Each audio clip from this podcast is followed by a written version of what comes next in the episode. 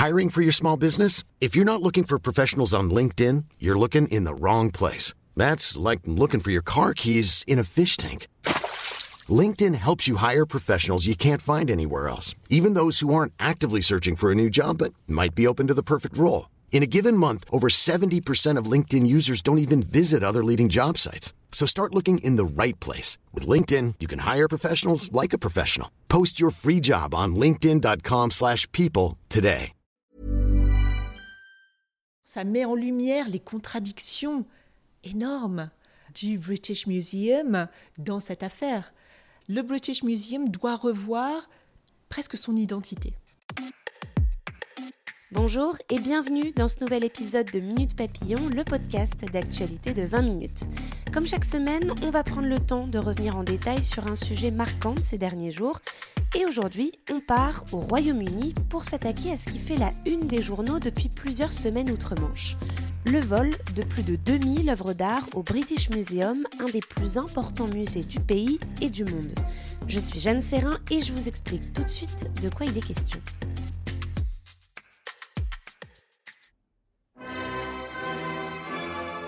Il aura suffi de deux semaines pour ébranler une des plus importantes institutions du Royaume-Uni. Tout commence le mercredi 16 août. Ce jour-là, le British Museum révèle que des objets précieux de ses collections ont été volés. Des bijoux, des petits camés ou encore des pierres semi-précieuses dont certaines datent du XVe siècle avant Jésus-Christ. Des objets qui n'étaient pas exposés, le vol a donc eu lieu en interne. Dix jours plus tard, le 25 août, autre coup de théâtre, le directeur du musée annonce sa démission. Et on apprend que cela fait déjà plusieurs années que le musée a été alerté sur de potentiels vols sans qu'aucune mesure n'ait été prise du côté de la direction. Depuis, les discussions vont bon train sur l'état du musée de Londres. On parle de ce fait divers, bien sûr, comment ces vols ont pu être commis dans une telle institution? Plus de 4 millions de visiteurs chaque année, 25 000 mètres carrés de galeries, des collections qui englobent plus de 10 000 ans d'histoire, avec à l'intérieur notamment la pierre de Rosette, celle grâce à qui on a pu déchiffrer les hiéroglyphes. Mais on parle aussi des autres scandales qui touchent le musée, et ça depuis déjà pas mal d'années, notamment sur l'épineuse et brûlante question des restitutions d'œuvres héritées de l'époque coloniale. Pour défricher ces enjeux, j'ai fait appel à Charlotte Gould. Elle est professeure des universités en civilisation britannique à l'Université Nanterre. Charlotte Gould, tout d'abord, pour bien comprendre, le British Museum, c'est quoi et qu'est-ce qu'il représente dans la culture britannique et dans le monde artistique? Le British Museum, c'est le plus gros musée du Royaume-Uni. Euh, c'est sa principale attraction muséale. Voilà, c'est le, le, musée qui est le plus visité euh, également. Donc c'est une, euh, une attraction touristique majeure. C'est un musée qui a été fondé au, XVIIIe siècle pour présenter des œuvres récoltées à travers le monde. Et donc l'apport de sa collection, la constitution de la collection euh, du British Museum, elle vient, elle accompagne l'histoire coloniale, l'histoire de l'Empire britannique. C'est un musée qui s'est donné dès le départ une vocation universelle. Donc, il s'appelle le British Museum, mais en fait, il ne présente pas euh, une collection de l'histoire du, du, Royaume-Uni, euh, de, la Grande-Bretagne. il se donne cette vocation de présenter une histoire universelle, une histoire du monde. Donc, les gens viennent à Londres pour découvrir un patrimoine qui serait un patrimoine de l'humanité. Euh, donc c'est une conception vraiment là, euh, très 19e euh, siècle, une conception qui était vraiment en, accord avec les, bah, les, grands principes de l'expansion du Royaume-Uni à travers le monde tout au long de ce long siècle impérial. On l'a rappelé dans notre introduction, l'affaire qui nous occupe, c'est une affaire de vol au moins 2000 œuvres dérobées selon le président du musée, George Osborne, des œuvres qui n'étaient pas exposées. L'auteur, ce n'est donc pas un visiteur ou quelqu'un d'inconnu. Le principal suspect serait un conservateur du musée du nom de Peter Hicks.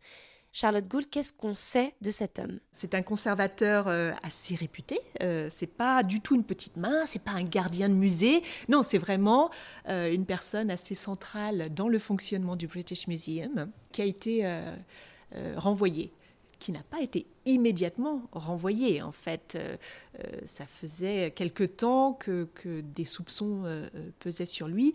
Tout le souci de cette affaire, c'est probablement le temps qu'a mis le musée à réagir. Effectivement, il en a fallu du temps pour que l'affaire sorte au grand jour. Les premières alertes ont été données par un marchand d'art danois. Il s'appelle Itai Gradel et il vient d'accorder une interview dans le journal La Croix où il retrace un peu toute l'histoire de sa découverte. C'est en 2014 qu'en cherchant sur le site de vente en ligne eBay qu'il tombe sur un vendeur, pseudonyme Sultan 1966, qui propose des objets de qualité à des prix très bas, des camés anciens qu'il vend pour 15 livres sterling, soit environ 17,50 euros. Ce n'est rien. Il trouve ça donc un peu louche, demande des informations au vendeur sur la provenance, mais on le rassure, ça viendrait d'un héritage. Deux ans plus tard, en 2016, toujours dans les objets vendus par Sultan 1966, il reconnaît un camé qui fait partie d'un catalogue du British Museum.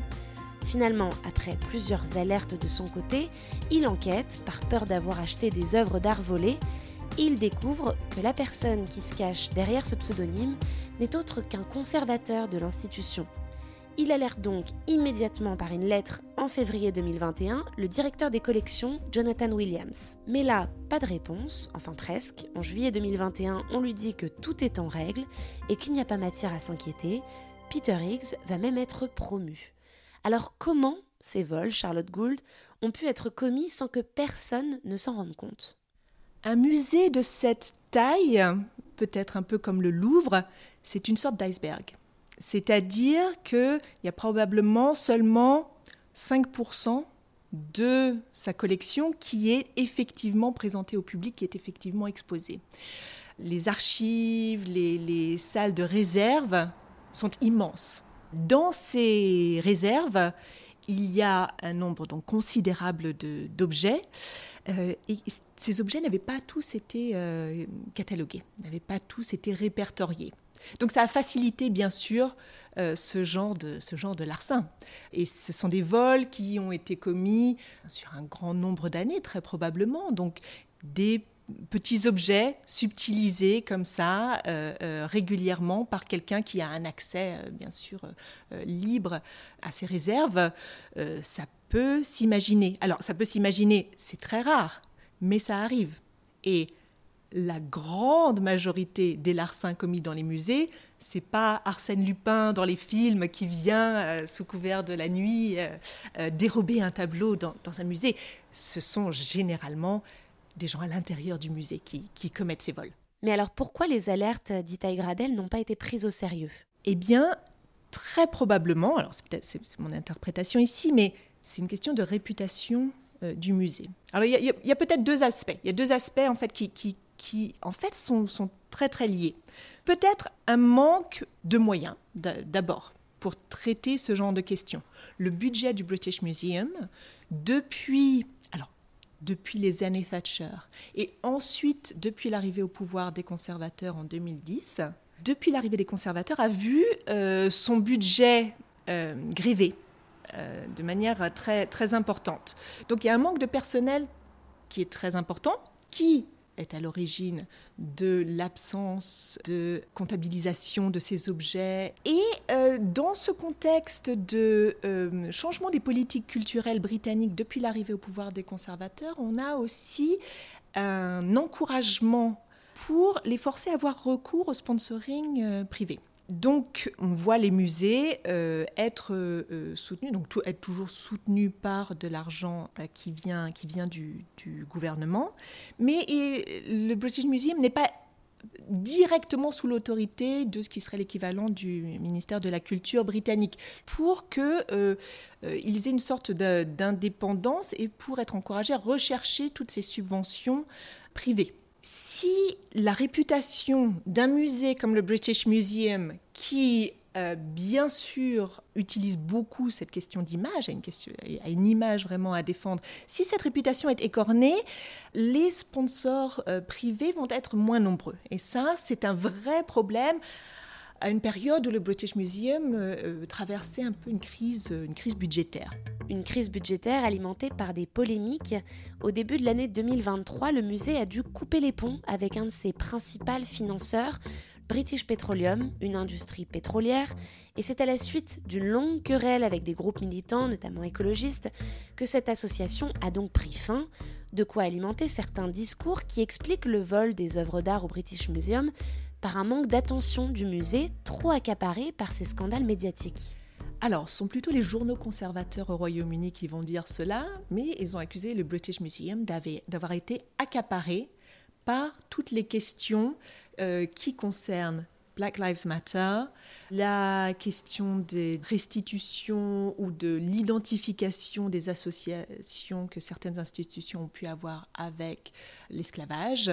On a mentionné également le changement sur les cartels euh, du, musée euh, récemment qui voilà, ont dû expliquer peut-être un peu plus clairement la provenance de la plupart des objets euh, du, musée. Donc certains ont dit que une actualité culturelle et politique avait pu accaparer complètement la direction du musée et, les empêcher de gérer d'autres affaires sur lesquelles ils étaient alertés.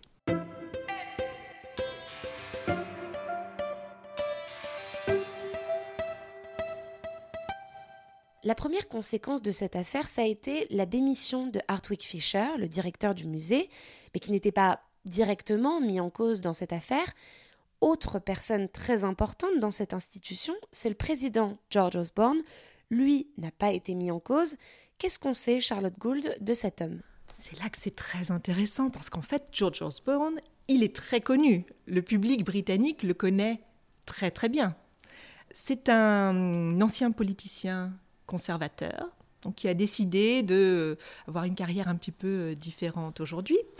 Euh, mais euh, il était le chancelier de l'échiquier de Cameron, donc de, David Cameron, au moment de l'élection de, la coalition menée quand même par les conservateurs de 2010. C'est lui qui avait en charge le budget, et ce budget de 2010, c'est celui des coupes c'est celui des coupes massives dans le budget, pas simplement sur les questions sociales, mais également pour la culture. Ça atteint 30% du budget de, la culture. George Osborne, il est vraiment associé à euh, tout ce qui a trait au budget du British Museum. Euh, c'est un conservateur euh, assez, voilà, assez dur euh, qui avait décidé de euh, partir dans le privé. Il, il a été embauché par BlackRock. Euh, c'est quelqu'un qui est un multimillionnaire, qui gagne énormément d'argent mais que le British Museum avait décidé quand même de choisir comme d'abord trustee et ensuite de les lire à la tête de ce qu'on appelle le Board of Trustees, qui est le conseil d'administration du, du musée. Charlotte Gould, cette affaire, on en parle partout en ce moment au Royaume-Uni et les positions sont très clivantes. Est-ce que vous pouvez nous parler des discours médiatiques notamment? Le musée, tout à coup, le British Museum, tout à coup dans la presse, a ce statut d'un de, objet qui est saisi par ce qui est une sorte de euh, guerre culturelle dans le paysage euh, politique britannique. La presse, plutôt de gauche, euh, la presse plutôt travailliste, euh, bien sûr, se saisit de cette occasion pour évoquer la question des restitutions d'objets qui font l'objet de débats depuis de très nombreuses années. Donc les, exemples phares, sont bien sûr les frises de marbre du Parthénon, mais il y a bien sûr également les bronzes du Bénin, des bronzes euh, qui sont dans de nombreux musées euh, européens, donc en France bien sûr euh, également, mais c'est le British Museum qui en a le plus grand nombre. Cette position de la presse plutôt de gauche qui dit, bon voilà, le British Museum fait la démonstration que l'argument central qui a toujours été utilisé pour refuser le retour de ces pièces qui est nous sommes l'institution la mieux capable de préserver les objets, voilà, l'argument s'écroule. Et donc, ce débat doit reprendre. La presse de droite, elle, dit le musée a euh, été incapable de protéger euh, sa collection car accaparé partout ces débats, par euh, le changement de ces cartels, le, le musée aurait voulu répondre aux, attaques des mouvements Black Lives Matter, et du coup aurait négligé son travail qui est la, conservation de, ces objets.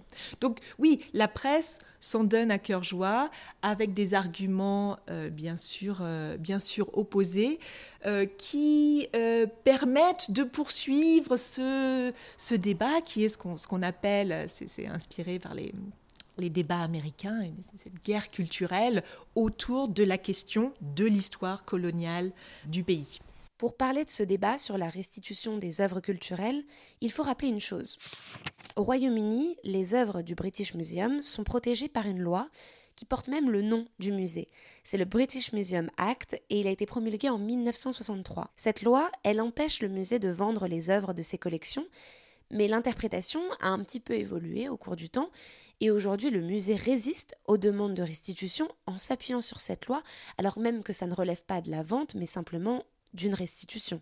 Il y a eu cependant quelques exceptions. En 2004, le Human Tissue Act, c'est-à-dire une loi qui concerne la conservation de restes humains. Il s'agissait là de euh, restituer en particulier à des familles qui réclamaient euh, des restes de leurs ancêtres. Là, il s'agissait de restituer ces restes. Puis en 2009, il y a eu le Holocaust Act pour le retour des objets euh, spoliés pendant, pendant la Deuxième Guerre mondiale. Mais depuis, pas d'autres aménagements dans la loi.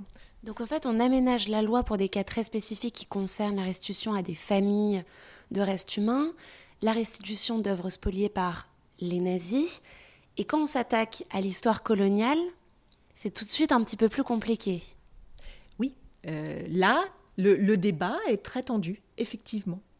Comment peut faire le British Museum pour euh, répondre aux demandes de restitution? Donc on a parlé de la Grèce qui demande le retour des frises du Parthénon.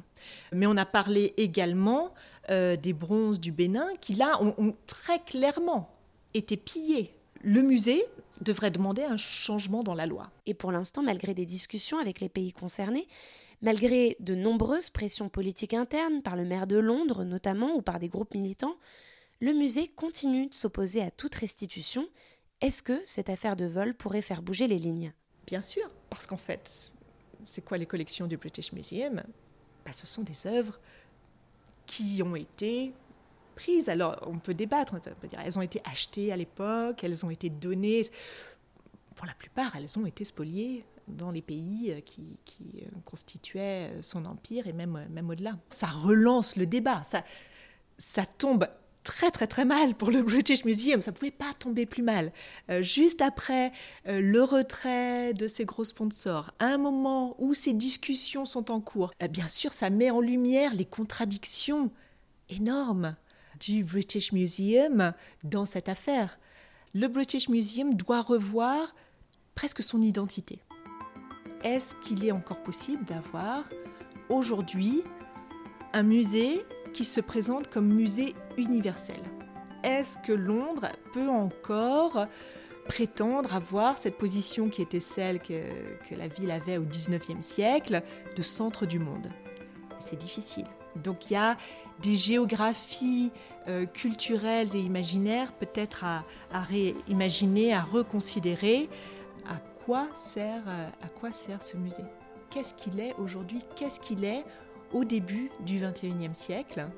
Qu'est-ce qu'il dit sur l'histoire du pays, l'histoire du monde, sur la manière qu'ont aujourd'hui les gens de vivre ensemble avec cette histoire? Toutes ces questions seront abordées à l'automne prochain car le musée doit présenter un grand plan d'action pour ces prochaines années.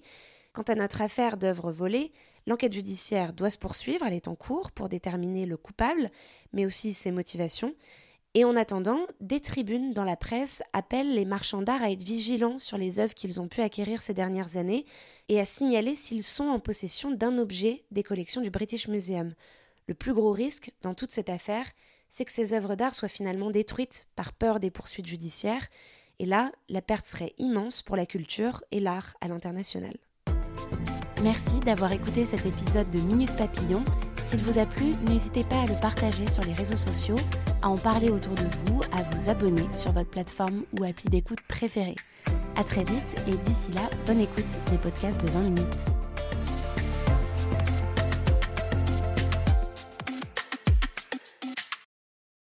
On ne va pas se quitter comme ça. Vous avez aimé cet épisode? Sportif, généraliste, sexo ou scientifique, varié mais toujours bien informé. Découvrez les autres podcasts de la rédaction 20 minutes sur votre application d'écoute préférée ou directement sur podcast au pluriel.20minutes.fr. Et merci de nous avoir écoutés.